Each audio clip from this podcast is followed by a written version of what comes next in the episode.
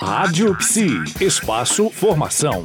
Vamos começar o especial conversando com Armando Ribeiro das Neves Neto, que é psicólogo, consultor em gestão do estresse, bem-estar e qualidade de vida, professor e supervisor clínico do curso de pós-graduação Lato Senso em terapia cognitivo comportamental em Saúde Mental do Programa de Ansiedade do Instituto de Psiquiatria do Hospital das Clínicas da Faculdade de Medicina da USP, Universidade de São Paulo. Armando, tudo bem? Olá. Tudo bem? Prazer, viu? Prazer. Muito obrigado por estar conosco aqui na Rádio Psi, fazendo esse especial. E para a gente começar hoje, para abrir a nossa semana, nesse especial que nós vamos aí durante todos esses 15 dias, eu gostaria de abrir essa semana para você explicando para a gente como que é administrar o estresse. Como é que é essa gestão do estresse, Armando?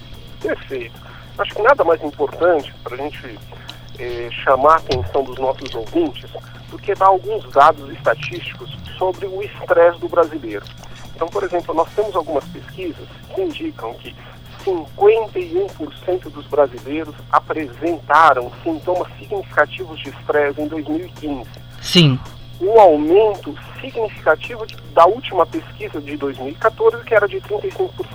Ou seja, cada vez mais questões econômicas, políticas, questões ligadas ao mercado de trabalho, a, a, sensação de insegurança, vem impactando a saúde do brasileiro e aumentando os níveis de estresse.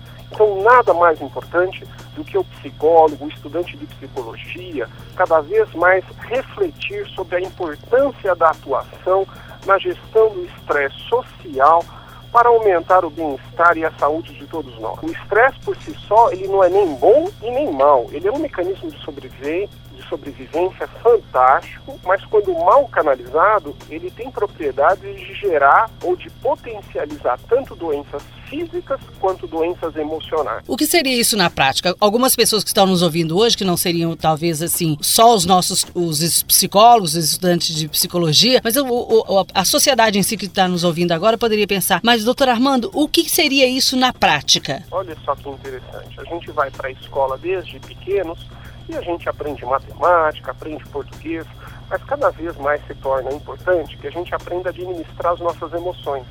E o estresse ele é um subproduto das emoções, como do medo, da raiva, que gera uma série de hormônios que, com o passar do tempo, vão levar aí ao adoecimento físico e emocional.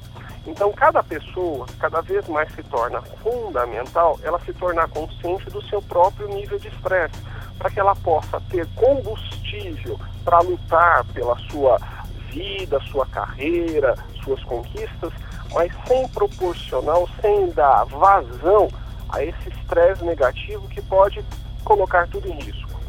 Então, gerenciar o estresse é cada vez mais uma questão de ordem, uma questão importante para que cada um possa trabalhar dentro de uma zona de equilíbrio e não cair nem na rotina, na mesmice, sem motivação, e nem na motivação extrema, onde ela perde sono, ela perde qualidade de vida, ela começa a ter queixas como queixas gastrointestinais, queixas de dor de cabeça, queixas cardiovasculares, que estão muito relacionadas ao estresse crônico. Muito interessante, doutor Armando. Então nós temos que ficar atentos a esses sinais para que isso não provoque, então, outras doenças e, e dissemine outros problemas para cada um de nós, não é isso? Então tá bom. Vamos continuar essa conversa.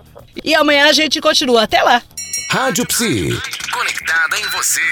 Conectada na psicologia.